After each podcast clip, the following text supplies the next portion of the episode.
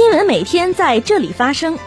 聚焦热点，关注时事。新闻十分报道最真实事件，实时追踪校内外新闻。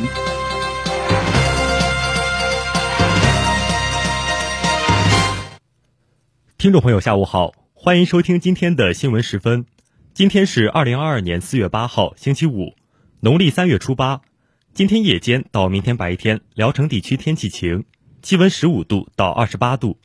首先，让我们关注历史上的今天。一九一三年四月八号，中华民国第一届国会开幕。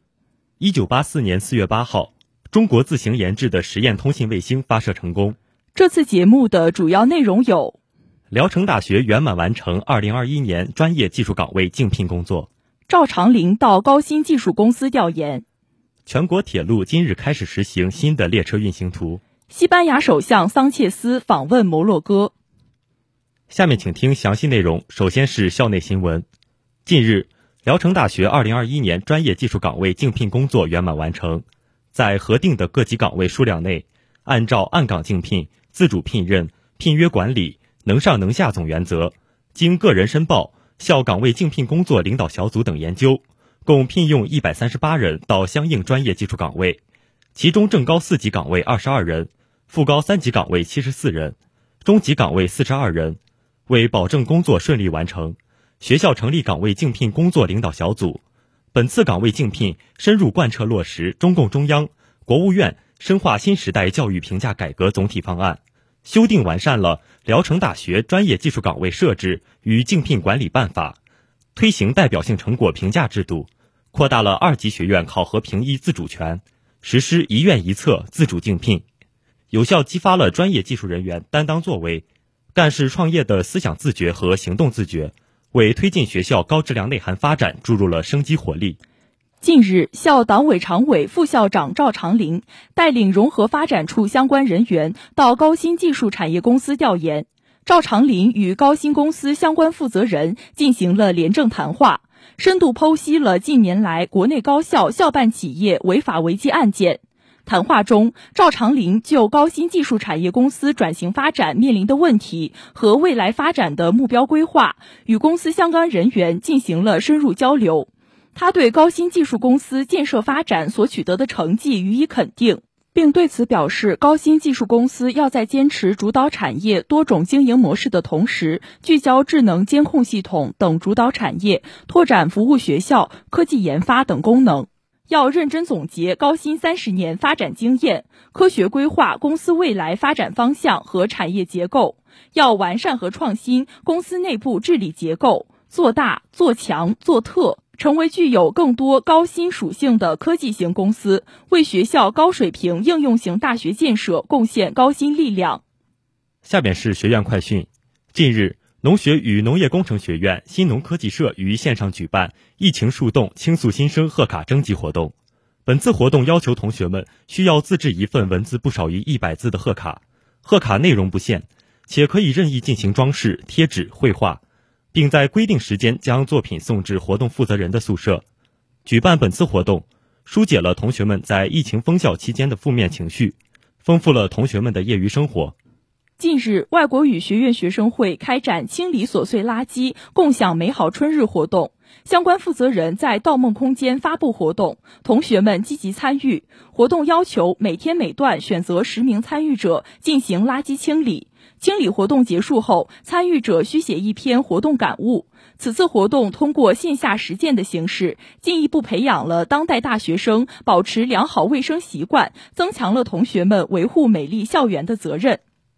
近日，音乐与舞蹈学院开展校园音乐驿站活动。音乐驿站是学院2022年为美育普及项目建设打造的新栏目，拟通过建设民族器乐、管弦、舞蹈等主题站点，打造有声校园。同学们积极参与活动，以舞蹈、声乐等形式到校园的各个地方展现艺术风采。此活动有助于发挥学院特色，提高了大学生音乐素养和审美能力。丰富了同学们的音乐文化生活。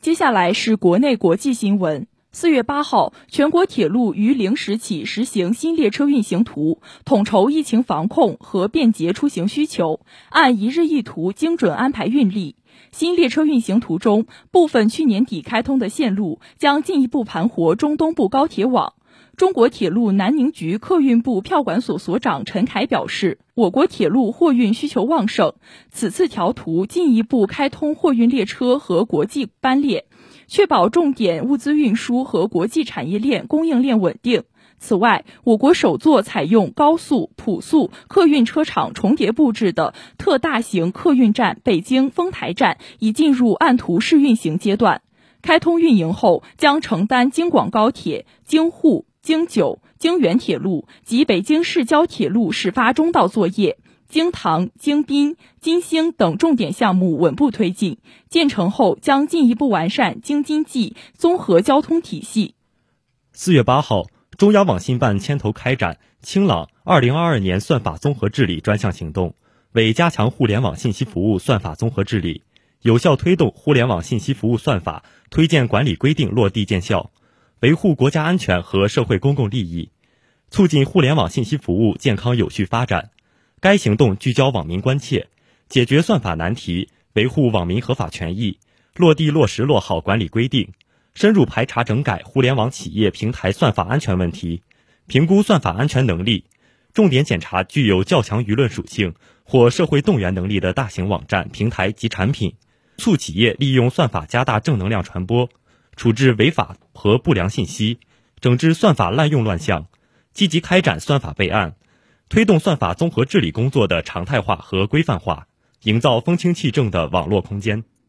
四月六号，海洋复排放国际大科学计划总部启用仪式在厦门大学举行，其落地有望实现福建大科学史上零的突破。全球海洋复排放计划由厦门大学焦念志院士牵头，联合全球二十二个国家的三十八所高校及科研院所所共同发起，并提交至联合国教科文组织政府间海洋学委员会。福建省科技厅厅长陈秋丽在福州会场出席仪式，发表致辞。他表示，海洋复排放国际大科学计划对于提升我国国际影响力和参与人类命运共同体建设具有重大战略意义。该部启动将为大科学计划的顺利开展提供基础保障，并通过推出中国领衔制定的海洋复排放标准体系，为实现中国乃至世界碳中和目标贡献智慧和力量。四月八号，西班牙首相桑切斯访问了摩洛哥首都拉巴特，并会见了摩洛哥国王穆罕默德六世。双方均强调了愿意在互相尊重、互信、长期协调和坦诚合作的基础上，开启双边关系的全新阶段。西班牙首相桑切斯在访问摩洛哥首都拉巴特后宣布，西班牙与摩洛哥已就两国双边关系新阶段协调启动的蓝图达成一致。两国同意逐步重新开放摩洛哥与休达梅利利亚直辖市之间的边境口岸，同时逐步使两国人员和货物恢复正常往来流通。摩洛哥王室在声明中表示，桑切斯重申了西班牙政府在西撒哈拉问题上的全新立场，认为摩洛哥提出的西撒哈拉自治计划是解决冲突的最严肃、现实和可信的基础。四月七号，世界卫生组织日前发布《世界卫生组织中医药救治新冠肺炎专家评估会报告》，明确肯定了中医药救治新冠肺炎的有效性和安全性，鼓励世卫组织会员国在其卫生保健系统和监管框架内考虑使用中医药治疗新冠的可能性。报告指出，在进行常规治疗的同时，使用中医药方法进行干预，不仅耐受性良好，其安全性与单纯常常规治疗亦相仿。尽早使用中医药可改善轻型和普通型新冠肺炎患者的临床预后。报告对中国政府及研究人员自新冠疫情爆发以来为增进知识、发展新冠疗法做出的巨大投入和付出的巨大努力表示赞赏，认为有必要进一步开展中医药治疗新冠肺炎的相关研究。听众朋友，今天的新闻时分就为大家播送到这里。编辑张诗瑶，播音刘清华、翟子健，感谢您的收听，下期节目再会。